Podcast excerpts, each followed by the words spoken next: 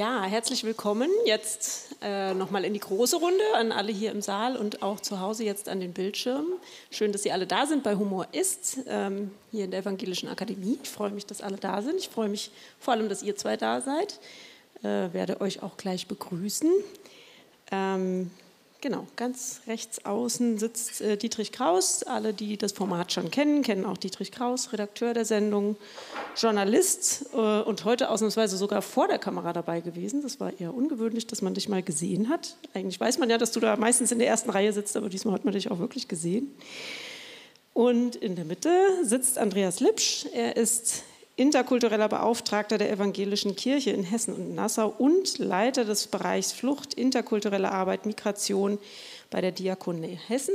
Und ich weiß gar nicht, ob das noch aktuell ist. Du bist auch Vorsitzender der Bundesarbeitsgemeinschaft Pro Asyl, stimmt das noch? Genau, und des Stiftungsrates der Stiftung Pro Asyl. Also insofern jemanden, der schon seit vielen, vielen Jahren auch an dem Thema dran ist und mit dem Thema arbeitet. Und vielleicht kriegen wir unsere Technik noch dazu, hier im Saal ein bisschen Licht anzumachen. Ich sehe nämlich unser Publikum gar nicht. genau, und bevor ich es am Ende vergesse, sage ich es lieber gleich. Ich danke an der Stelle nämlich genau denjenigen, die dazu beitragen, dass diese Veranstaltung funktioniert. Das sind unsere studentischen Aushilfen, die hier immer für die Technik zuständig sind. Äh, das sind vor allem aber unsere Gäste, die vorbeikommen und Interesse daran haben. Das ist die Organisation Felicitas Stolberg, die sich im Hintergrund um alles kümmert, damit die Gäste auch zu uns finden.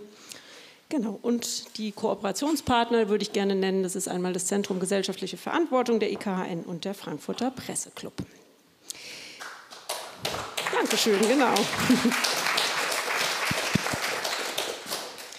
Ja, Andreas, normalerweise frage ich immer am Anfang ganz dezent erstmal, so wie du die Sendung geschaut hast, so als äh, Experte, aber heute würde ich gerne mitten gleich ins Thema reinspringen, weil es die ganze Sendung so präsent war, unter anderem unter dem Begriff Eifel, äh, Elfenbeinturm, ähm, Eiffelturm, Elfenbeinturm. Welche Rolle spielt Kirche im Kontext Migration und Asyl aus deiner Sicht? Sind, ist die Kirche Teil des Problems oder Teil der Lösung? Ah, das hätte ich jetzt gar nicht erwartet. Ich hätte gedacht, du fragst mich, welche Rolle spielt Gott in der Sendung, weil ich das so spannend fand, aber da komme ich gerne nochmal drauf. Äh, ja, das ist naheliegend. Äh, das würde, würden auch viele sagen, äh, bei so einer Sendung sozusagen die jüdisch-christliche Tradition mit dem Thema Migration zusammenzubringen, weil es genuin dazugehört. Es gäbe keine jüdisch-christliche Tradition ohne Migration. Und wenn man jetzt mal bei der Figur Gott bleibt, dann könnte man ja auch sagen, war sozusagen Initiator von Flucht- und Migrationsprozessen. Sie alle vielleicht erinnern sich auch noch an die Geschichte des Exodus. Das ist ein Beispiel. Das andere wäre die Berufung Abrahams, wo gesagt wird, als erstes, geh weg. Geh weg in ein Land, das ich dir zeigen werde. Also das hat ganz viel zu tun, die jüdisch-christliche Tradition mit Migration. Auch ganz viel mit der Frage, wie gehen wir dann oder wie gehen Menschen mit Menschen um Wobei es was Besonderes ist in der jüdischen Tradition, dass immer gesagt werden würde, alle sind fremd und Fremde gehen mit Fremden um und das tun sie äh, nach Möglichkeit äh, auf Augenhöhe und unter Berücksichtigung aller Rechte und Menschenrechte, die in der Tradition auch eine große Rolle spielen. Also das vielleicht spontan zu dieser Frage, was hat es mit dem Thema zu tun? Mhm. Aber wenn ich darf, würde ich gern später noch was sagen zu der Frage Gott in dieser Sendung, weil mich einfach interessiert. Ich hätte auch eine Frage. Das darfst du gerne auch gleich machen. Das frage ich. Gut, dann darf ich. Ich fand es natürlich irgendwie total lustig aber habe mir gedacht, das war jetzt aber eine Fantasie von mir, müssen Sie mir sagen, ähm, Sie haben ja, und das ist ja wirklich was Ausgezeichnetes bei der Sendung, irgendwie irrwitzig akribisch recherchiert im Vorfeld. Und meine Fantasie als jemand, der viel mit diesem Irrsinn, der ja auch in der Sendung vorkommt, zu tun hat, habe ich gedacht, irgendwann müssen Sie so verzweifelt gewesen sein, dass eigentlich nur noch ein Gott irgendwie aus dieser Bredouille helfen könnte. Das wäre so ein bisschen in der griechischen Tragödie der Deus ex machina, der und das ich so irre fand, war eben, selbst er kann es nicht lösen. Und das fand ich bemerkenswert. Aber es würde mich einfach interessieren. Ja, Verzweiflung ist ja der Grundzustand äh, in dieser Sendung. Von daher können wir jedes Mal Gott aufmarschieren lassen eigentlich. Aber ähm, wir hatten diese Figur immer wieder mal und die steht natürlich dann, äh, die, die kommt, äh, wir hatten das ein paar ich weiß gar nicht mehr wann, zum Thema Auto mal. Und es kam, kommt immer wieder mal, wenn man so quasi die moralischen Prinzipien irgendwie in Anschlag bringt. Äh, und ist einfach natürlich auch eine dankbare Figur, weil man mit ihr so viel quasi an Kontexten abrufen kann und mit denen spielen kann. Ähm, also jetzt immer einfach unter humoristischen Gesichtspunkten einfach immer sehr ergiebig. Aber natürlich schon auch, weil man das Gefühl hat, ähm, es rutscht gerade sowas weg und es ist eigentlich keine, ähm, keine richtige gesellschaftliche Kraft mehr da, das irgendwie aufzuhalten. Und ähm, deswegen ähm, kommt ja dann auch Gott in die Bürgerversammlung. Äh, an der Stelle kann ich sozusagen auch wieder einhaken, weil äh, das wäre auch eine Frage, die du vielleicht beantworten kannst. Auch innerhalb der Kirche und äh, die Diakonie wirkt ja auch sehr viel in die Kirche hinein. Gibt es ja nicht nur die großen VerfechterInnen des Kirchenasyls und der Seenotrettung. Wie schätzt du die Stimmung innerhalb der Kirche zu dem Thema ein? Das ist gar nicht so einfach zu beantworten, weil erstmal ist die Kirche ein Querschnitt aus der Gesellschaft und insofern kommen alle Meinungen äh, in der Kirche fast genauso vor, würde ich mal behaupten, wie in der Gesellschaft auch. Alles andere wäre verwunderlich. Es gibt eine starke Tradition, die eben ähm, dieses Recht auf Migration und Asyl und äh, äh, Schutz für Flüchtlinge hochhält. Und ich glaube, das spielt in der in der Kirche merkt man auch bis hin in Kirchenparlamente und Synoden eine große Rolle. Und wenn man da hinguckt und schaut sich auch äh, Beschlüsse zum Beispiel von Synoden an, dann stellt man fest, dass sich das da nicht so abbildet wie in der Gesellschaft. Also ich glaube schon, dass es so etwas wie so eine normative Kraft in der Kirche gibt, die auch sozusagen eine Wirkung hat auf die Mitglieder. Aber davon würde ich tatsächlich noch mal unterscheiden äh, die Gedanken und die Fragen und die Zweifel meinetwegen auch von einzelnen Kirchenmitgliedern, wo ich nicht glaube, dass die so ganz anders sind als äh, in der gesamten Bevölkerung. Aber kannst du vielleicht auch nochmal, weil viele ja. das ja auch nicht genau kennen, dieses Konzept des Kirchenasyls, mhm. kannst du da noch drei Sätze dazu sagen? Jetzt was speziell. Das, genau, also oh weil, ja. weil, ich merke, also ich wurde jetzt schon öfter auch darauf ja. angesprochen von Menschen, die Menschen kennen, die hier gerade ankommen und danach fragen und kann da bin da selbst auch nicht so richtig auskunftsfähig. Seit wann gibt es das? Was genau ist das? Was, also was sind da die Voraussetzungen? Wie oh funktioniert das so mal in aller Kürze? Wie lange dauert das hier? ähm, also äh, äh wie lange gibt es das? Äh, von Anbeginn fast irgendwie. Das will ich jetzt nicht erzählen erzählen, das gab es schon in weit vordemokratischen Gesellschaften, sogenannte Asylstädte, wo Menschen Zuflucht finden konnten, die verfolgt wurden, um sozusagen äh, nicht hingerichtet zu werden. Das ist jetzt nicht das, äh, die Tradition des Kirchenasyls, von der wir hier reden. Äh, die im Grunde gar kein Rechtsinstitut ist. Es gibt nicht wirklich in dem Sinne ein Kirchenasyl, das sozusagen ein Recht auf Asyl einklagen würde. Es gibt einen Schutzraum, in den Menschen genommen werden, bei denen Kirchengemeinden in dem Fall, äh, die Überzeugung haben, äh, dem widerfährt nicht recht und da muss noch mal genau hingeguckt werden. Also eigentlich ist es ein, eine Unterbrechung, sage ich mal, eines Behördenablaufs. Die Abläufe haben wir ja gerade gesehen, um sozusagen noch mal auf bestimmte Fälle genau zu gucken. Das waren immer weniger Einzelfälle oder lange Zeit. Äh, das sind deutlich mehr geworden und deswegen ist es so ein aktuelles Thema geworden. Äh, seit es diese sogenannten Dublin-Überstellungen in Europa gibt, also wo Menschen gar nicht in die Herkunftsländer abgeschoben werden sollen, sondern in andere europäische Länder, wo sie zuerst durchgekommen sind und in der Regel einen Fingerabdruck hinterlassen haben. Und da, das verwundert dann manche, die Zustände in europäischen Mitgliedstaaten keineswegs überall vergleichbar sind und an manchen Stellen auch offen menschenrechtswidrig sind. Da gibt es viele Belege zu, zum Beispiel im Blick auf Bulgarien, äh, auf Rumänien, auch auf Italien, wo Menschen ganz oft in der Obdachlosigkeit auf der Straße mittellos landen, äh, wo das genau in Anschlag gebracht wurde und gesagt wurde, wir stellen uns vor diese Menschen. Und da ist es dann so, dass sozusagen nach einer bestimmten Frist äh, Deutschland als Mitgliedstaat automatisch das Asylverfahren betreibt. Da geht es also gar nicht darum, bleibt jemand hier, sondern erstmal nur darum, bekommt jemand die Chance, ein reguläres, richtiges, faires Asylverfahren zu durchlaufen. Das Dankeschön. Jetzt sind wir wieder ein bisschen schlauer. Aber du hast gerade schon die Verwaltungsstrukturen angesprochen, Dietrich. Ihr habt euch da ja ganz offensichtlich intensiv mit beschäftigt, wie das alles funktioniert. Aber habt ihr neben diesen ganzen abgefahrenen Absurditäten auch zumindest den Hauch einer Antwort darauf gefunden, warum das alles so ist, wie es ist? Naja, das sind ja erstmal, wir, wir haben da in der Tat mit, äh, mit so einem Flüchtlingsmanager auch gesprochen, der uns so ein bisschen da überhaupt ähm, eingeführt hat, was da für Probleme gibt. Das sind ja jetzt erstmal alles eigentlich auch ähm, Probleme, die würden jetzt, also in dem Fall von dieser Ukrainerin auch Deutsche treffen, nur treffen die halt auf Leute, die quasi überhaupt, die hier fremd sind, die hier ankommen und denen immer also es geht ja, ja, Bürgergeld ist ja quasi eine nachrangige Sozialleistung. In dem Moment, wo du eine andere Sozialleistung kriegst, wird das Bürgergeld gekürzt. Und es wird halt aber immer, die Leute denken immer, sie machen das falsch und sagen, ich habe Kinder. Und plötzlich kriegt man weniger Bürgergeld, man kriegt aber keinen Termin. Und dann fällt plötzlich über zwei Monate quasi die Zahlung aus, bevor man dann äh, erfährt, ah, ich muss mich da vorstellen. Da muss man aber wieder einen Termin machen. Das heißt, man ist dauernd damit beschäftigt, Behörden schreiben, versuchen zu verstehen, äh, auf dem Amt Termine zu kriegen. Da war ja Stuttgart auch berühmt im Sommer, dass das eben alles nicht klappt, äh, äh, um diese verschiedenen, äh, von verschiedenen Quellen kommenden Geldflüsse irgendwie zu managen. Und am Ende des Tages geht es immer um dieselbe Summe.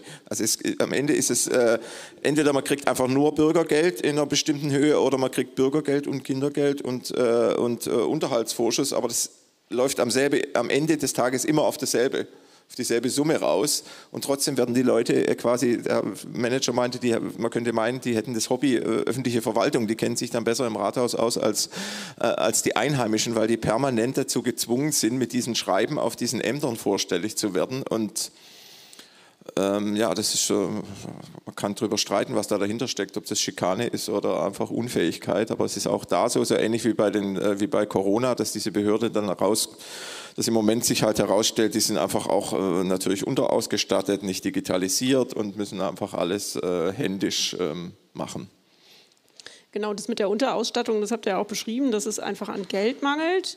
Äh, ich ich persönlich gucke äh, auf sowas immer noch mal ein bisschen anders und denke, könnte man mit dem vielen Geld, was ja doch in deutsche Verwaltung fließt, nicht auch einfach effektiver arbeiten? Also ist es am Ende des Tages nicht vielleicht gar kein finanzielles, sondern irgendwie schon auch einfach ein organisatorisch und auch am Ende ein juristisches Problem? Ja, es geht vom Kopf. Also wir hatten mit einem Flüchtlingsmanager gesprochen, der in der Kleinstadt Kalf im Schwarzwald arbeitet. Und der hat gesagt, die haben einen ganz fortschrittlichen Bürgermeister bekommen, der da einfach mehr oder weniger ihn engagiert hat und ähm, gesagt hat, wir lösen das jetzt hier alles ähm, alles pragmatisch und versuchen die Rechtsnormen so weit wie möglich ähm, zu dehnen, um die Probleme einfach zu lösen. Und da gibt es sicher einen sehr großen Spielraum, je nachdem, wer da oben sitzt, wie man mit den Problemen umgeht. Man kann zum Beispiel, das wusste ich auch nicht, so eine Fiktionsbescheinigung, das ist auch von, äh, von Stadt oder von Kreis zu Kreis unterschiedlich, wie lang die gilt. Wenn man jetzt die Leute schikanieren will, dann lässt man sie alle zwei Monate antanzen, äh, um ihre vorläufige Fiktionsbescheinigung äh, zu verlängern oder dann sagt er völlig absurd, müssen die alle, alle paar Monate Auskünfte über ihre Vermögensverhältnisse geben, wo man denkt, ja, was soll jetzt ein ukrainischer Flüchtling, der wird jetzt nicht, äh, hat jetzt keinen Goldschatz in der Zwischenzeit gefunden, aber da, da, läuft einfach so die ganz normale deutsche Routine, trifft auf eine Notsituation und das war ja schon wie bei Corona so, dass, dass die Leute einfach nicht in so einen Notfallmodus kommen oder in einen Modus, der einfach über das äh, normale Business as usual hinausgeht offenbar. Und das hängt aber sicher auch von der, von der Spitze ab und wie viele Freiräume man den Leuten gibt und welche Leute man da engagiert. Aber wir haben ja natürlich einen Fachkräftemangel und äh, den beheben wir, indem wir Leute in der Schlange stehen lassen. Ich weiß es nicht. Also das ist, wenn man das von außen anguckt und deswegen nimmt man dann auch so eine Gottesfigur sowas von absurd, dass man sich schon fragt, also was, was betreiben wir da eigentlich für eine Politik? Und hat sich durch den, durch den äh, Ukraine-Krieg und die Ukraine-Geflüchteten, äh, hatte man ja in den Medien auch den Eindruck, es ändert sich ein bisschen was. Es wird irgendwie zumindest für diese Gruppe vieles vereinfacht. Äh, verändert sich da grundsätzlich was oder bezieht sich das wirklich alles ausschließlich auf Ukrainerinnen und Ukrainer? Wie, wie ist da die aktuelle Lage?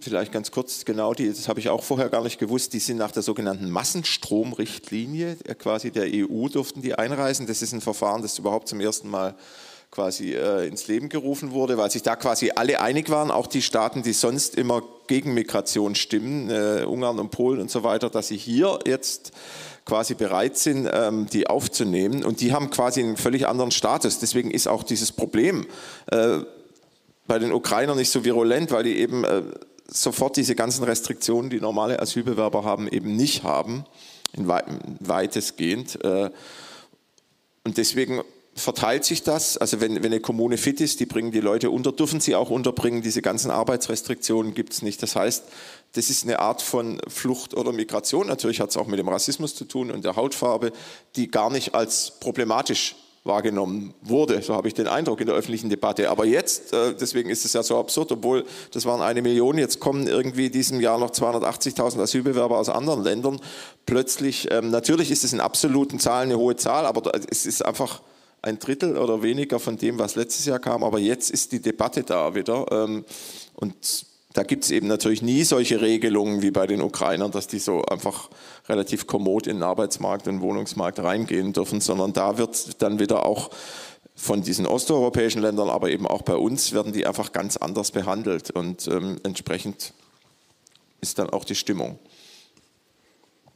Ja. Nimmst du das genauso wahr und schätzt es genauso ein? ja, also was? das, äh, was wir nicht Massenzustromrichtlinie nennen, das ist auch nur im Deutschen ein Begriff, den es gibt, den gibt es sonst in keinem europäischen Land, klingt ja auch schon wieder gleich ganz furchtbar schlimm.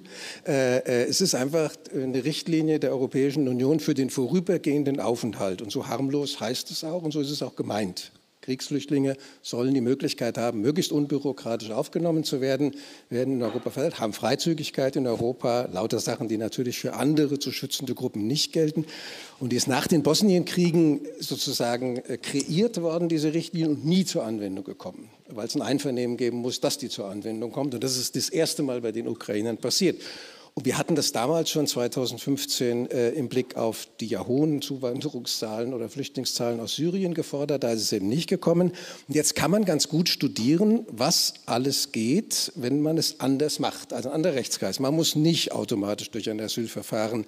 Äh, man äh, kann sich frei bewegen. Man muss nicht in den Erstaufnahmeeinrichtungen bleiben. Und das hat dazu geführt, dass eben der Großteil, trotz der äh, Wohnungslage in Deutschland, äh, dieser Gruppe, dieser großen Gruppe, Gruppe ähm, privat untergekommen ist, an verschiedenen Stellen untergekommen ist. Nicht alles einfach, aber alles viel einfacher als für alle anderen. Und genau wie Sie sagen, eine Million kam und ich hatte schon überlegt, ob es irgendwann mal einen Aufschrei gibt. Es gab aber keinen und es war ja auch wirklich bemerkenswert. Und dann kamen, das war schon lange vor den 200.000, sozusagen andere on top. Ja? Und dann ist es, jetzt sind wir überlastet, jetzt gibt es keine Wohnungen mehr, jetzt sind wir, das fand ich ja sehr schön in der Sendung, was sind wir? Wir sind äh, voll und arm, arm und voll, das finde ich wunderbar. Ja. Und ähm, wenn ich, darf ich noch einen Schritt weitergehen? Das, weil das ist das Irre. Also ich hatte, als ich es gesehen habe gestern, äh, habe ich gedacht, ja, es ist zu plakativ, aber ich würde dem schon gerne entgegenstellen, das Gegenteil ist wahr. Wir sind reich und das kam ja auch in der Sendung vor, ich glaube, da müssen wir jetzt auch nicht drüber streiten, äh, wenn man sich die Volkswirtschaft hier anguckt. Und wir sind leer. Und neben diesem lauten, äh, wir schaffen das alles nicht, gibt es ja ein noch nicht lautes, aber deutlich lauter werdendes, wir sind viel zu wenige. Wir brauchen viel, viel mehr. Und das sage jetzt nicht ich, sondern das sagte jetzt zuletzt Monika Spitzer, immerhin die Vorsitzende des Sachverständigenrates Wirtschaft der Bundesregierung, also jetzt keine Verdächtige, glaube ich, die sagt, wir brauchen übrigens in Deutschland 1,5 Millionen Zuwanderung per anno, also jedes Jahr weil so viele auswandern, nicht vergessen, also äh, Deutschland ist ein großes Auswanderungsland, ähm, damit wir überhaupt auf diese, kam auch in der Sendung vor, 400, manche sagen ja eigentlich mehr, 500, 600.000 äh, Fachkräfte und nicht nur Fachkräfte, sondern auch Arbeitskräfte finden, die wir dringend brauchen. Und diese beiden Diskurse bewegen sich im Moment ungleichgewichtet, das ist schon richtig, aber nebeneinander und widersprechen sich total. Also während die einen sagen, wir bräuchten eigentlich ganz viel Zuwanderung, sagen die anderen, wir sind voll. Und ich frage mich immer, wie das zusammengehen soll, wenn man jetzt wirklich behauptet, es gibt keine Wohnung, es gibt keinen Kindertagesstättenplatz, es gibt keine Schulen, alles ist voll wie will man das mit der Fachkräftezuwanderung und der Arbeitskräftezuwanderung eigentlich managen? Wenn man es aber nicht managt, wird man hier mit Wohlstandseinbußen von 20, 30, 40 Prozent rechnen müssen in den nächsten Jahrzehnten. Das, glaube ich, will wieder keiner. Also insofern sind wir in einer völlig paradoxen äh, Diskussion, in der eine Seite sehr laut ist, weil man, glaube ich, glaubt, damit irgendwie politische Diskurse zu bedienen am rechten Rand, was ich jetzt mir nicht so klug halte. Ähm, aber es widerspricht eben nicht nur den Menschenrechtsgeboten, darüber muss ich ja gar nicht reden, was jetzt rechtlich alles abgebaut wird, damit das überhaupt möglich ist, noch ein paar wegzukriegen. Eine ganz kleine Zahl übrigens nur, wo das möglich wäre. Ähm, und das zu verbinden mit dem wirtschaftlich eigentlich Notwendigen ginge in diesen Zeiten und es wird nicht gemacht. Und das ist wirklich einigermaßen irre und zum Verzweifeln. Und deswegen fühlt sich ja die Sendung auch ein bisschen zwar lustig, aber auch zum Verzweifeln an. Man denkt, es kann doch eigentlich nicht sein. Ja, und das Schlimme ist halt, dass die, GAN, die gar alle politischen Parteien jetzt auf diesen Kurs umschwenken, wo man denkt, es reicht ja, wenn da 20 Prozent äh, dieser Meinung sind. Warum orientiert sich jetzt der gesamte Mainstream an, diesen, äh, an dieser Gruppe? Und auch das Interview, das wir da mit Gott geführt haben, war so ein bisschen inspiriert mit einem Interview mit, mit der Janine Wissler von den Linken, die dann in so einem Interview mehr oder weniger als letzte dann auch die, die Menschenrechtsfahne hochgehalten hat. Und dann ist inzwischen eine Stimmung, dass man das auch gar nicht mehr erträgt. Selbst wenn so eine randständige Partei wie die Linke da noch irgendwie eine andere Position hat, dann ist wirklich der auch gleichnamige äh, Moderator, Herr Klug, ähm, ist der so über den Mund gefahren, dass die wirklich tatsächlich irgendwann gesagt, gesagt hat, möchten Sie vielleicht das Interview mit sich selbst führen, ähm, weil wirklich so die Stimmung ist gerade im Moment, dass man eine, mit einer Aggressivität noch die letzten äh, Überreste dieser ja. Willkommenskultur äh, zerlegt, dass man sich schon fragt, äh, was schlummert in den Leuten und die, die, dieses erste Stück über die Bürgerversammlung, das waren auch mehr oder weniger in weitem nicht in jedem, aber in weiten Teilen wirklich Originalzitate aus Beiträgen, die wir da äh, an, uns angeschaut haben, aus Ortschaften wie Zwiesel, wo die Leute in völliger scheinbarer Unschuld, also ihren Rassismus äh, äußern und sagen, ja, das wäre, das Problem wäre ja schon, dass die Leute könnten ja nicht monatelang auf dem Zimmer bleiben und die würden ja dann irgendwann rauskommen und aus dem Hotel und sowas. Und es wird, aber natürlich sind die alle von in ihrer Eigenwahrnehmung keine Rechtsextremen, sondern die berühmten ganz normalen Leute. Aber was da inzwischen quasi ähm, ventiliert wird, ähm, ja, ist einfach äh, erschreckend. Und das, diese Spirale wird halt immer weiter gedreht. Und ich meine, der Bayerische Wald ist ja auch bekanntermaßen überlastet von Menschen und äh, Zuwanderung. Also immer dort, äh, ist ja schon auch ein alter Hut, wo es am wenigsten gibt, ist das Geschrei am größten. Aber es ist, gibt eben vor allem keine politische Kraft mehr, die da offen sagt, nee, das ist Unsinn. Man muss einfach einen anderen Diskurs dagegen setzen, statt dass jetzt auch noch die Grünen anfangen, ja, jetzt haben wir es doch übertrieben und müssen uns halb entschuldigen für das, was, äh, was in den letzten zehn Jahren hier gemacht worden ist. Das ist einfach wie Sie sagten, angesichts dieser ganzen Zuwanderungsbedarfe völliger Irrsinn. Ja. Ich will die nicht. Und? Äh, ich würde noch mal gerne ja. dann an der Stelle auch zurückkommen auf die, welche Rolle spielen die Kirchen dann an der Stelle, weil die sind ja gerade auch in den Kommunen eigentlich noch hier und da oder auch die Diakoniestationen Größen, die dann Diskurs schon auch noch mit beeinflussen könnten. Ihr macht ja Beratungsleistungen auch an verschiedenen Stellen. Wie geht ihr damit um? Was ist da eure Strategie, dass diese, diese menschenfreundliche Haltung sozusagen auch zu stärken und äh also die gibt es ja. Äh, äh, das ist ja jetzt auch völliger Unsinn zu glauben, das wäre jetzt einfach alles weg. Nur weil es im öffentlichen Diskurs und in Talkshows nicht mehr da ist, ist das ja nicht in der Realität alles verschwunden. Es gibt nicht nur die Beratungsstellen, es gibt Ehrenamtliche, die sich engagieren. Äh, an allen möglichen Stellen, wenn man da genau hinguckt, findet man ganz viel. Unsere Leute machen erstmal ihr Geschäft, das natürlich schwieriger wird, wenn es sozusagen mit noch mehr Restriktionen überzogen wird, als es sowieso schon immer überzogen ist. Ich glaube, es gibt keine, kein, kein Politikfeld, in dem es eine so, solche Gesetzesdichten gibt wie in dem Aufenthaltsrecht. Das hat ja auch keinen Grund, weil immer ganz viel verhindert werden muss und äh, sozusagen Beratungsstellen haben vor allem damit zu tun, Dinge zu ermöglichen inmitten dieses Irrsinns. Also sehr bewundernswert. Eine Kollegin habe ich heute Morgen gesprochen, die das gestern auch geguckt hat und die hat gesagt, also ist jetzt keine Kritik, ähm, das ist gar kein Kabarett, äh, das ist meine Realität. Äh, so. war auch wirklich ja. eigentlich genau diese, die, diese Amtsszene ja, ist ja eigentlich ja. nicht, da ist gar nichts aber, übertrieben, das ist einfach die Rechtslage. Aber die setzen dem was entgegen und das gibt es und das gibt es an ganz vielen Stellen und das was ich wirklich, wirklich mittlerweile problematisch finde, ist, dass das im Diskurs so gut wie nicht mehr vorkommt.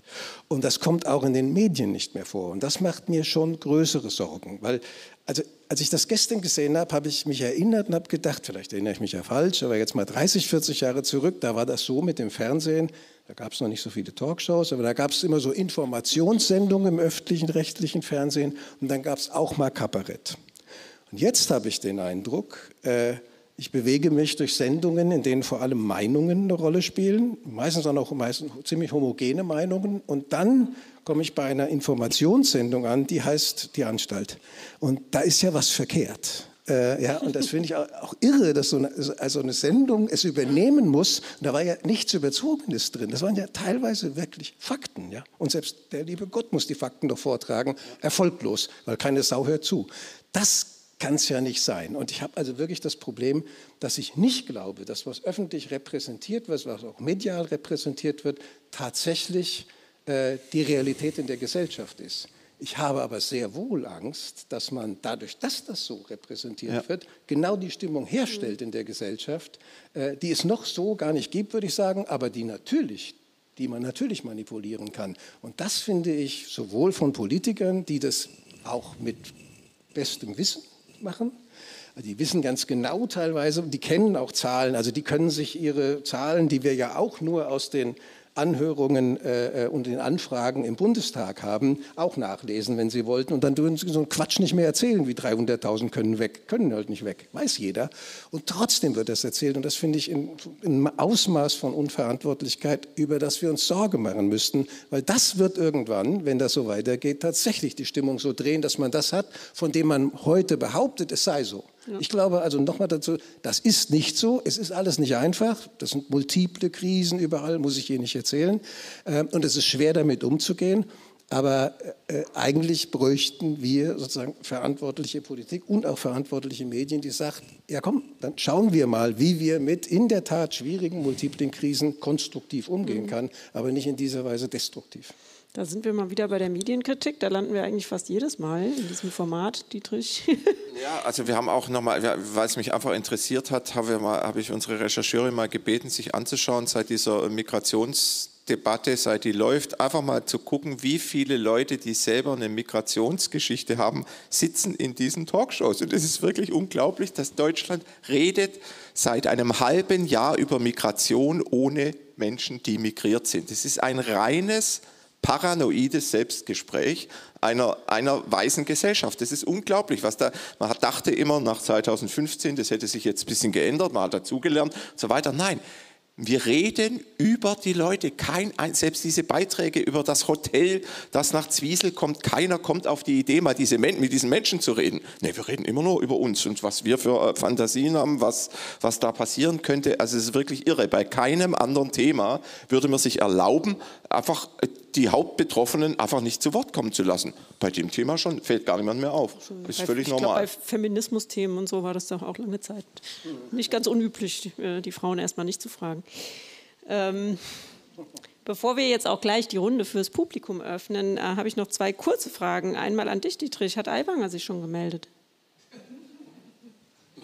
Aiwanger? Oh nee, nee, der redet nicht mit uns. Das aber gab es sonst irgendeine Reaktion schon? Nein, das, da, das ist, es gibt keine Reaktion aus der Politik auf sowas. Das ist, Satire ist gelernt, dass man das einfach laufen lässt und man merkt aber auch da so, also weil die sozialen Medien, äh, wenn man das ein bisschen verfolgt, äh, äh, wie sich Twitter und sowas verändert hat über Musk und sowas, dass natürlich auch da diese Stimmungsmacher immer, immer stärker werden und ähm, sag mal, sich die anderen dann in irgendwelche anderen äh, Portale zurückziehen. Und also auch da spürt man im öffentlichen Raum, dass da ganz viel mit so Narrativen irgendwie gearbeitet wird. Und da kann man so viel Zahlen und Fakten bringen, wie man will. Das interessiert gar nicht. Das wird einfach immer weiter behauptet, dass das alles illusorisch sei und so weiter.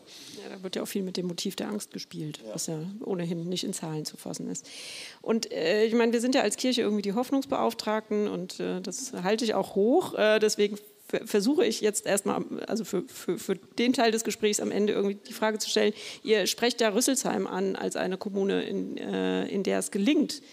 Äh, kann jemand von euch ein bisschen genauer beschreiben, was die machen, dass es da funktioniert? Du das kann ich machen, bestimmt, weil ne? ich mit dem Bürgermeister von Rüsselsheim vor kurzer Zeit auf einem Podium saß oder bei einer Veranstaltung war und äh, ich hatte mich schon darauf vorbereitet und habe gedacht, so wird es jetzt kommen, wie immer, die Klagen sozusagen von Landräten und äh, Bürgermeistern über die Lage. Und dann hat er eine Dreiviertelstunde gesprochen und danach bin ich zu ihm gegangen und habe gesagt, warum klagen Sie jetzt gar nicht, Herr Grieser?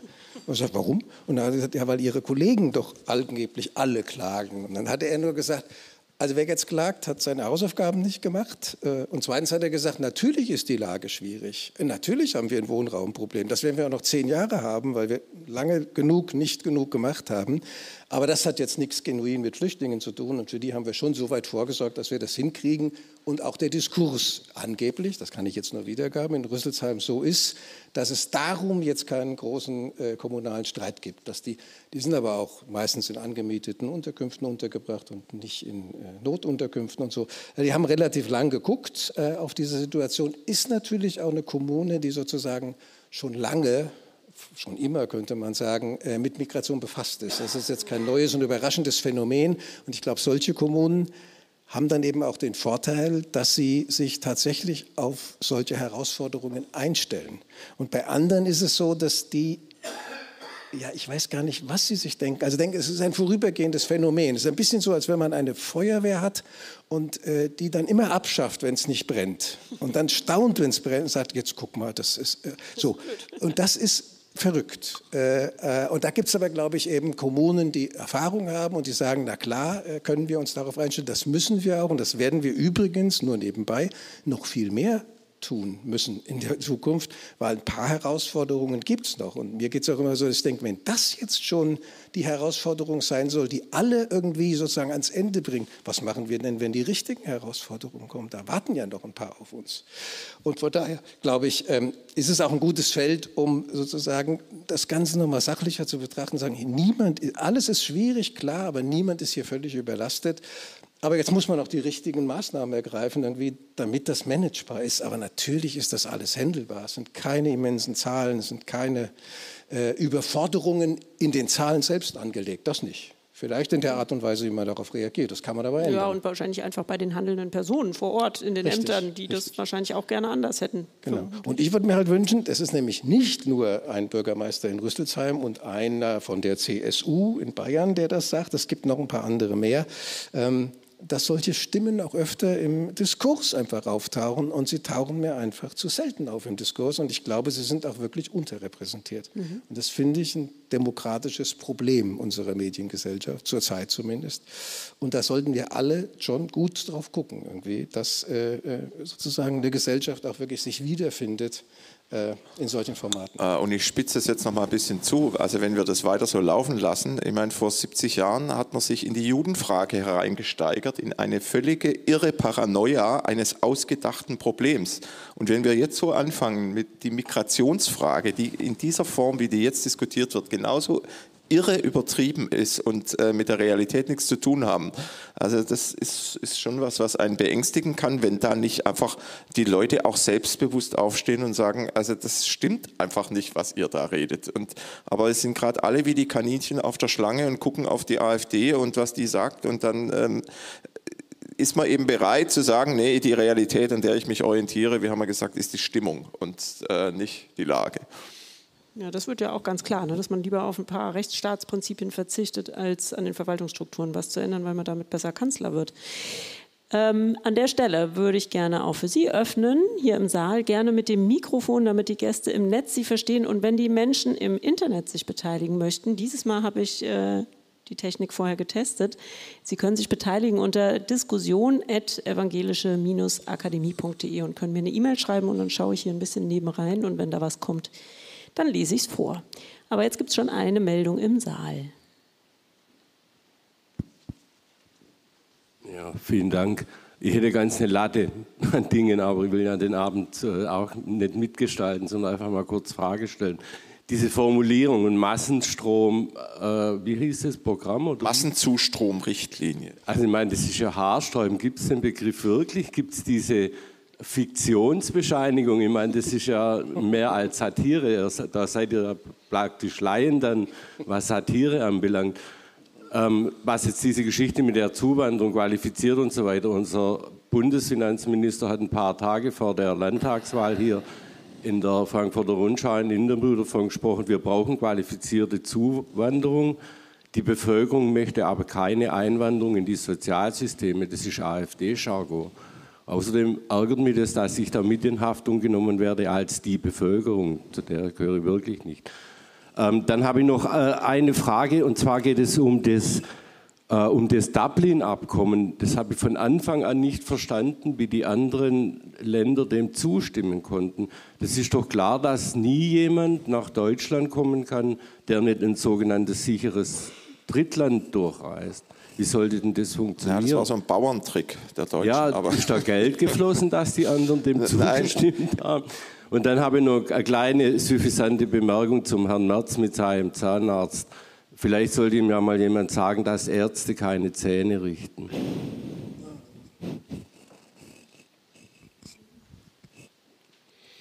Mag jemand?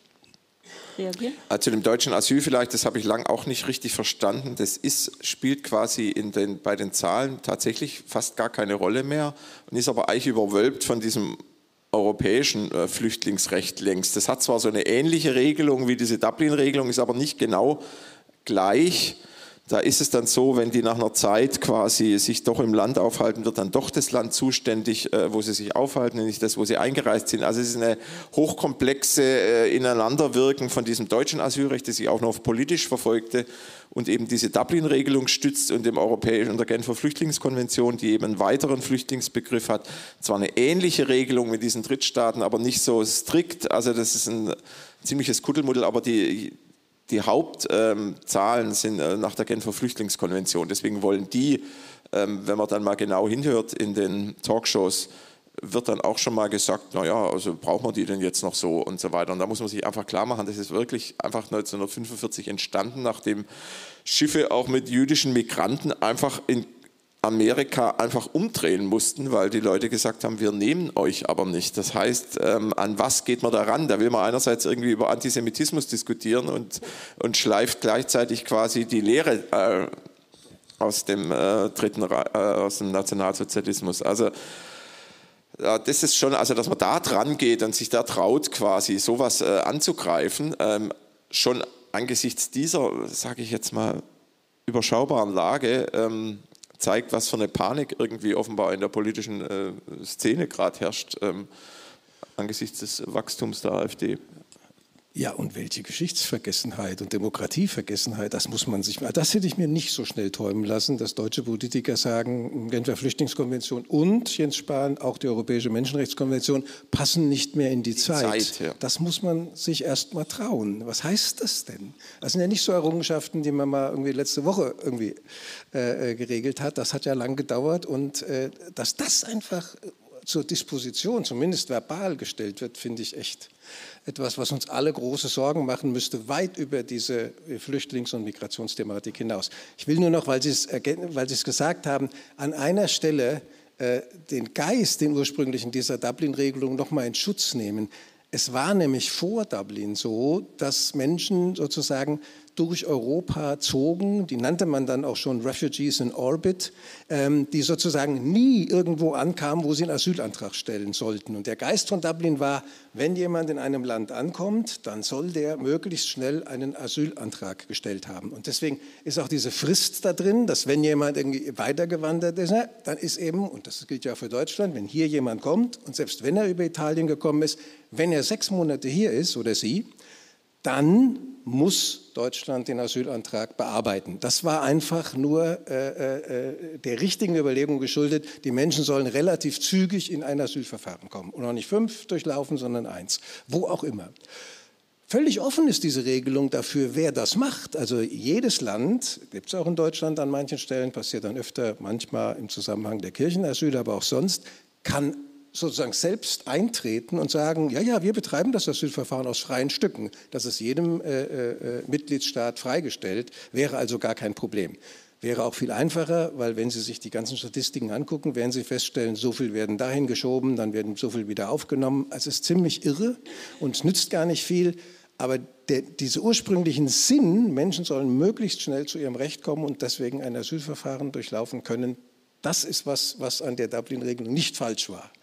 Die Praxis ist sozusagen das Problem. Nein, wenn der sechs Monate hier ist und nicht illegal ist und klar, sie, wenn er nicht untergetaucht ist oder sie. Das ist ganz einfach. Aber es kann natürlich sein, dass äh, versucht wurde, sie oder ihn nach Italien oder sonst wohin zu überstellen, innerhalb der sechs Monate. Wenn das nur nicht gelingt, innerhalb der sechs Monate, dann muss Deutschland das Asylverfahren durchschreiten. Und wenn jemand wirklich untergetaucht ist, und das nur zu ergänzen, dann sind, ist die Frist eben 18 Monate. Aber es ist sozusagen immer eine Frist drin. Und einen Satz noch, weil Sie das sagen mit dem, mit dem Massenzustrom, ist ja richtig. Das war einfach äh, geschuldet der Begründung, weil diese, diese Richtlinie zum vorübergehenden Schutz, die ist halt für Fälle, wo, ich sage mal, viele Menschen Schutz suchen. Damals die Syrer, jetzt die Ukrainer. Äh, das, da, deswegen tauchte dieser Begriff ursprünglich mal auf, aber er ist nicht irgendwie sowas, sozusagen, immer, es geht immer um Massen. Aber sie kommt nur zur Anwendung, die Richtlinie, wenn es um eine größere Gruppe geht, nicht um äh, zehn Leute. Das ist der Hintergrund, warum das da überhaupt drinsteht. Gibt es da eine Zahl? Nein. Ist das irgendwie, oder Nein. ist größere Gruppe Das muss man ein dann definiert werden, sozusagen, was man Okay. als. Ja, das war ja bei den Syrern, aber ist es? Na ja, na ja. ja. Also, Obwohl es genauso Daumen. viel waren oder ein paar weniger jetzt. Äh, Das ist dann tatsächlich, nee, nee, das ist eine Erwägung und Mhm. äh, da müssen sich alle einig sein. Waren sie bei den Ukrainerinnen? Zur Fiktionsbescheinigung, das war auch Realsatire, weil uns das der Flüchtlingsmanager auch so erzählt hat. Es kommt auch, da scheitert tatsächlich offenbar auch Google Translator an dem Wort. Also es ist wirklich so, dass das einfach in anderen Sprachen natürlich, was soll das auch sein, was soll das bedeuten? Äh, Das ist einfach so ein. Das für uns schon unverständlich, wie Ja, man ja. überhaupt auf so einen Begriff kommt. Ja, aber das ist für die Leute, also einfach mal, mal klar zu machen, mit was die sich da auseinandersetzen müssen. Wir lachen schon drüber, denken, was soll das sein? Und dann kommst du so aus einem völlig fremden Land und dann kriegst du ein Wortungetüm da und soll sich da irgendwie zurechtfinden. Gibt es noch eine Frage? Guten Abend. Sie haben ja sehr schön dargestellt, dass es eigentlich nicht zusammenpasst, dass auf der einen Seite die, die Diagnose gibt, wir brauchen dringend äh, Zuzug, damit der Laden hier weiterlaufen kann und dass auf der anderen Seite die, die kommen, nicht gewollt werden. Da war aber ja dieses eine Beispiel in der Sendung von der Bäckerei, wo ganz viele Menschen offenbar gerne arbeiten, eine sinnvolle Arbeit tun. Geht das dann eigentlich nicht? Oder ist das eigentlich nicht gewollt? Oder warum gibt es das dann da trotzdem und an anderer Stelle vielleicht nicht? Darf ich? Also es gibt sozusagen, so würde ich es mal beschreiben, so eine reine Lehre, die aber nicht stimmt. Und das hören Sie auch öfter in Politikerinnen reden. äh, Da lautern, wir wollen die Fachkräfte und die anderen wollen wir nicht. Und jetzt ist es genau wie Sie sagen. Erstens wollen wir nicht nur Fachkräfte, sondern auch Arbeitskräfte. Und jetzt sind zufällig in denen, die sozusagen auf einem Asylticket hierher gekommen sind, Menschen, die in den Beruf gehen und die wir eigentlich gut gebrauchen könnten. Aber das soll ja eigentlich nicht sein. Das war immer diese Ablehnung eines Spurwechsels. Ja. Da soll niemand aus diesem Asylsystem in ein System Arbeitsmarktintegration wechseln können. Das war immer so, reine Lehre. Das wird schon länger aufgeweicht, äh, aus pragmatischen Gründen. Deswegen gibt es jetzt dieses Chancenaufenthaltsrecht, was übrigens dazu geführt hat, dass jetzt 30.000 Menschen weniger zu den sogenannten Ausreisepflichtigen gehören. weil Man kann nämlich die Zahl der Ausreisepflichtigen auch dadurch ändern, nicht, dass man Genau. abschiebt, sondern einfach, indem man sie aufnimmt. Genau. Aber- sinkt die Zahl auch. Genau, und ich würde sagen, äh, da ändert sich schon was, äh, weil wir auch ganz viele Arbeitgeber, Bäckermeister ist ein gutes Beispiel, es gibt noch andere Handwerker, die sagen würden, mal, geht's noch irgendwie? Äh, Ich habe den ausgebildet und haben zugleich aber, also auch hier in Hessen passiert das relativ oft, Menschen, die eine Ausbildung absolviert haben, aber sich damit noch keinen Aufenthaltstitel erworben haben, die man wirklich abschiebt. Also wir haben ganz viele Menschen, unsere Sozialwirtschaft, äh, Pflegekräfte, die ausgebildet sind und abgeschoben werden, weil man es kann.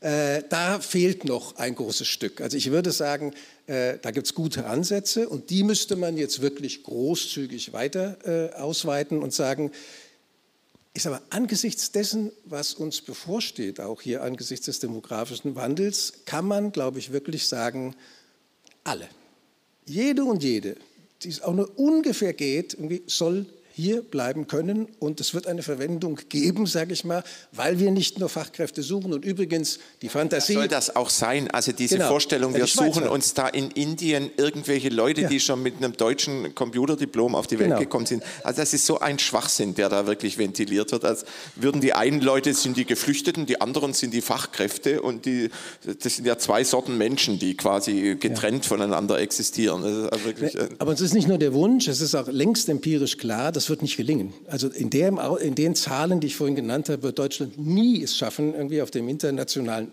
Arbeitsmarkt, sage ich mal, Fachkräfte zu finden. Ist auch gar nicht nötig, aber man müsste jetzt sozusagen statt äh, in diese merkwürdigen Systeme, die wir hier gerade dank dieser Sendung nochmal gesehen haben, zu investieren, eben in Integration investieren und sagen, jeder, der hier ist und arbeiten will, die Chance zu geben, zu arbeiten. Damit können wir unser demografisches Problem bei weitem nicht lösen, aber es wäre ein Beitrag dafür und man hätte eine andere Debatte nicht. Gibt's, äh, da Darf ich noch eine kurze Rückfrage stellen? Und dann wollten Sie hier vorne, glaube ich, auch was sagen. Genau. Ähm, wer kann sich denn oder kann sich da zum jetzigen Zeitpunkt über diese Logik schon jemand hinwegsetzen? Würde eine Kommune sagen können, wir, wir machen das anders, wir behalten die Leute hier, wir schieben sie eben nicht ab? Wer kann das tun? Also es gibt also ich habe dir jetzt Fälle geschildert, wo gesagt wird, wird dann abgeschoben und es gibt andere Fälle, wo das halt nicht passiert. Das heißt, es gibt durchaus erhebliche Ermessensspielräume von Behörden, das so oder so zu machen. Was aber gut wäre, wenn sozusagen diese Ermessen etwas reduziert würden zugunsten derer, die da sind, äh, sodass ein Geist, der durch nicht alle, wohlgemerkt, aber durch viele Ausländerbehörden eben immer noch weht, ist der, eigentlich sind wir für Aufenthaltsbeendigung zuständig. Und dann sollen sie auch noch irgendwie Willkommenskultur. Und das passt alles nicht zusammen. Und ich glaube, es braucht klare politische Signale. Ja. Wir wollen nach Möglichkeit die Leute hier behalten und nach Möglichkeit in den Arbeitsmarkt integrieren weil das für die gut ist und weil es für uns gut ist. Und dieses politische Signal fehlt im Moment und das sollten wir uns alle wünschen. Man muss sich ja das mal vorstellen, was diese Leute auf sich nehmen, um hierher zu kommen. Also wenn man immer sagt, was brauchen wir für Leute? Wir brauchen flexible Leute, motivierte Leute. Das sind Leute, die gehen über einen halben Globus zu Fuß, um hierher zu kommen, um sich dann aber anzuhören, ja, das, das passt uns aber nicht so richtig. Ich glaube, da gibt es noch bessere irgendwo. Ja. Genau. Ja, ich verstehe halt wirklich nicht, warum man es da nicht macht, äh, wenn Sie, wie Sie sagen, die Menschen ja dringend benötigen. Ich, ja, es ist wirklich der reine Populismus. Um, also mir wird, ich finde das total gruselig, fast schon. Also ja, warum aus Ihrer Sicht?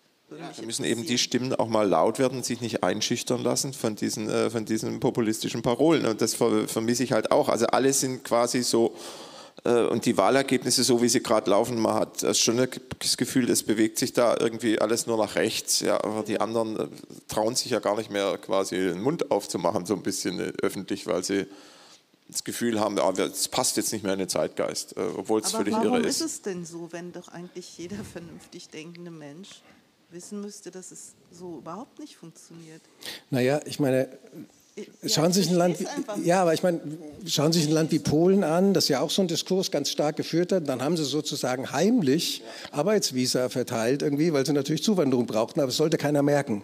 Äh, geschuldet ist das, glaube ich, der Überzeugung, dass der Diskurs, den die AfD und andere rechte äh, äh Parteien aufgemacht haben, der ist, den man jetzt bedienen muss. Ich halte es für einen fatalen Irrtum, auch einen politischen Irrtum, weil ich glaube, jeder dieser Diskurse, der jetzt auch von CDU, auch von SPD, auch von FDP und auch von den Grünen neuerdings geführt wird, wird einzahlen auf das Konto der AfD. Wir bräuchten genau das Gegenteil, äh, äh, ein Projekt, wo dem genau etwas entgegengesetzt wird. Muss man ein bisschen mutig für sein, aber ich glaube, der Mut wird sich lohnen, würde sich lohnen. Und ich glaube aber auch, dass wir alle dafür was machen müssen, äh, äh, das sozusagen, also ermutigend auch was machen müssen, damit Menschen irgendwie äh, äh anfangen, anders zu reden und sich auch trauen, anders zu reden, weil denken tun ja viele anders. Da, da, ja, ich meinte nicht Sie persönlich, ja, aber nee, grundsätzlich, ich glaube, das muss lauter werden, weil andere sehr laut sind, auch wenn sie gar nicht so viele sind, wie man denken sollte. Aber an der Stelle haben wir ja hier in Hessen jetzt sozusagen auch einen konkreten Anhaltspunkt, an dem man arbeiten könnte. Ne? Also unsere neue sich konstituierende Landesregierung macht ja genau das so. Und äh, da, da, ist es ja jetzt auch sehr markant, gerade in, in kurze Worte gefasst, in dem, in dem Eckpunktepapier.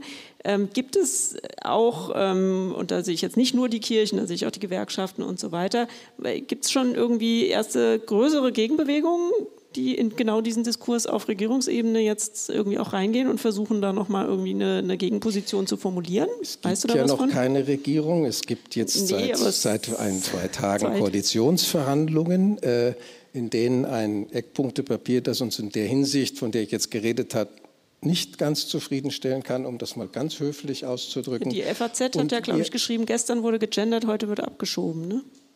Mag sein, will ich mich jetzt gar nicht daran beteiligen, weil wir, das nur zu deiner Frage, natürlich probieren, sozusagen für diese Perspektive zu werben und zu sagen, kommt bitte in diesem Koalitionsvertrag auch ein Aspekt vor, der sagt, jeder, der kann und alles, was wir sozusagen brauchen in Arbeitsmärkten und auch angesichts der Nachfrage von Arbeitgeberinnen und Arbeitgebern wollen wir doch möglichst viele integrieren. Und nicht nur, wir wollen so viel abschieben, wie es geht. Ähm, äh, das wäre dann schon ein Gewinn, aber das ist im Moment tatsächlich die Frage. Was da rauskommt bei den Koalitionsverhandlungen, da engagieren sich sicherlich viele.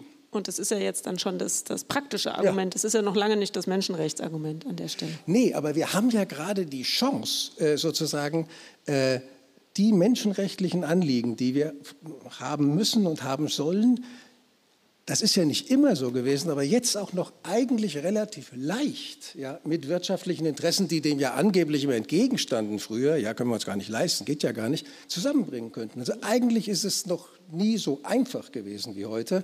Und deswegen ist es so verrückt, dass das irgendwie gegeneinander ausgespielt wird. Ähm, und dagegen können wir aber, glaube ich, was machen. Und äh, ich hoffe es sehr, du hast ja gesagt, unsere Profession Hoffnung, ähm, dass das dann auch in Koalitionsverhandlungen in Hessen einen Niederschlag findet, diese Perspektive, die etwas konstruktiver ist als das, was wir sonst im Moment erleben. Mhm. Mal schauen. Ja, danke.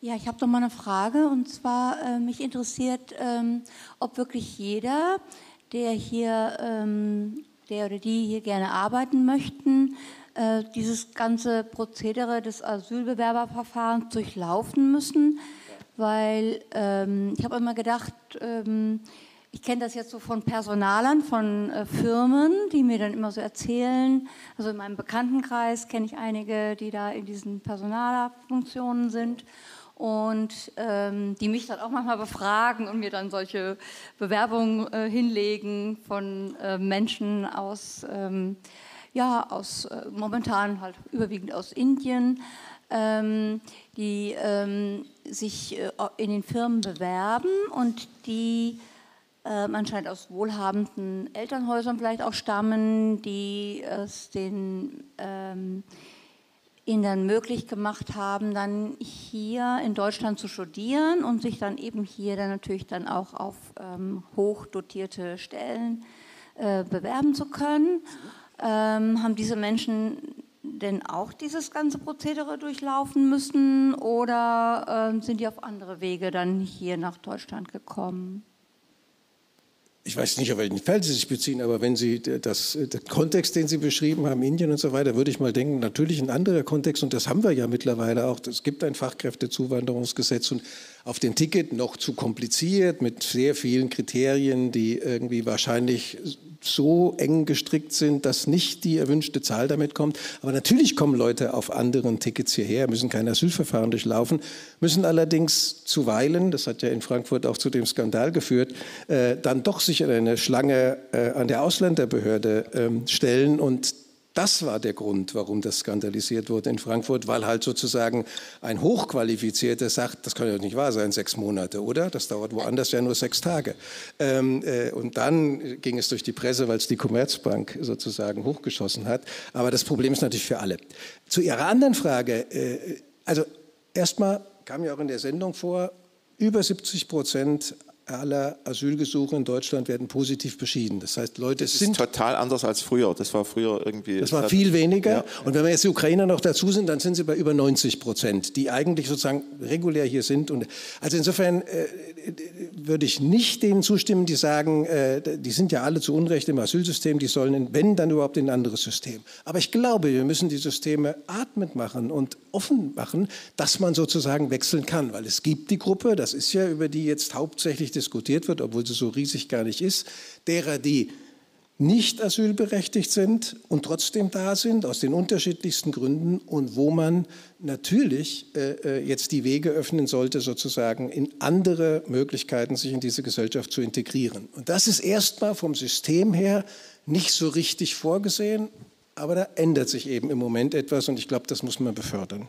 Wann, wann, und wo wird denn eigentlich entschieden, ob jemand eben auf diesem, auf diesem Fachkräfteticket einwandert? das wird schon entschieden, sozusagen, es entscheidet eine Person im Heimatland. Ah, okay, das heißt, äh, die sagt, ich will nach Deutschland und dann gibt es ein Prozedere. Wir haben ja teilweise das Problem auch in der Realität, dass dann Menschen, die sozusagen auf dem Asylticket hergekommen sind, meinetwegen abgelehnt worden sind, dann einen Arbeitsplatz gefunden haben, unter anderem gezwungen werden, wieder auszureisen in ihr Heimatland, um dann da wieder ordentlich einen Antrag zu stellen, weil es nicht die Möglichkeit gibt, hier umzuswitchen. Also ja, da sehen Sie ja schon, da braucht es wesentlich mehr Flexibilität, die aber auch ganz einfach zu bewerkstelligen wäre, wenn man diese Grundhaltung hat, gerne, herzlich willkommen. Wenn man natürlich die hat, die sollen nach Möglichkeit weg und selbst wenn sie eine Ausbildung gemacht haben, dann wird das schwierig. Und ich glaube, an diesem Geist hier müssen wir arbeiten.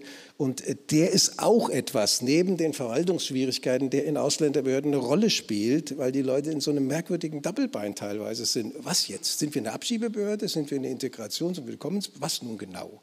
Sie sollen irgendwie beides sein, das passt alles nicht zusammen. Ich glaube, historisch ist das die Zeit, wo wir sagen können, wir brauchen eine Willkommenskultur, ist nicht mein Lieblingswort, aber nennen Sie es mal so. Wir brauchen jedenfalls nicht Schließung, wir brauchen Öffnung.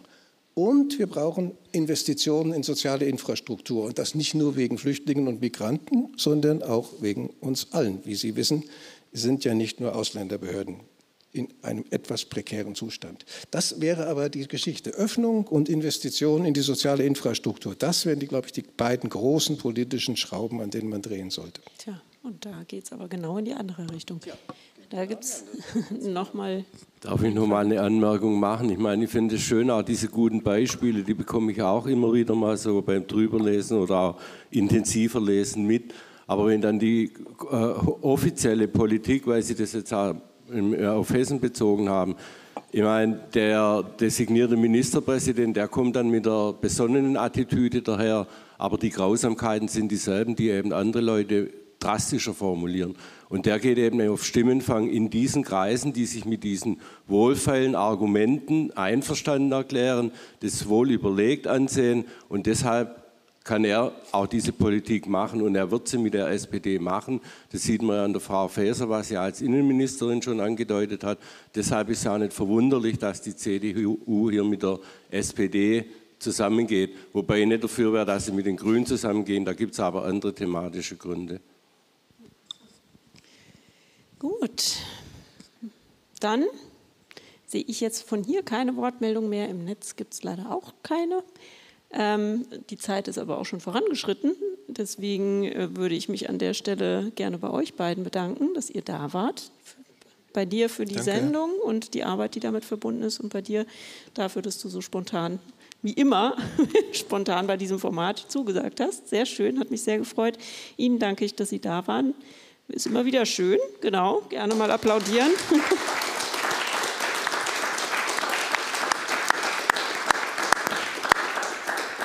Und ich lade ganz herzlich zur letzten Folge in diesem Jahr äh, von Humor ist ein am 13. Dezember. Können Sie sich schon im Kalender notieren. Ähm, dann ausnahmsweise nicht mit Popcorn, sondern mit Lebkuchen damit wir dem Weihnachtsmarkt ein bisschen Konkurrenz machen, der bis dahin aufgebaut sein wird. Das heißt, planen Sie ein bisschen mehr für den Weg hierher ein, weil Sie müssen Spießrutenlauf um alle Weihnachtsmarkthütten machen und die Menschen, die da davor stehen. Genau. Insofern vielen Dank an Sie nochmal, an äh, Sie hier im Saal und an Sie zu Hause auf dem Sofa. Hat mich sehr gefreut. Kommen Sie wieder und schönen Abend noch. Tschüss.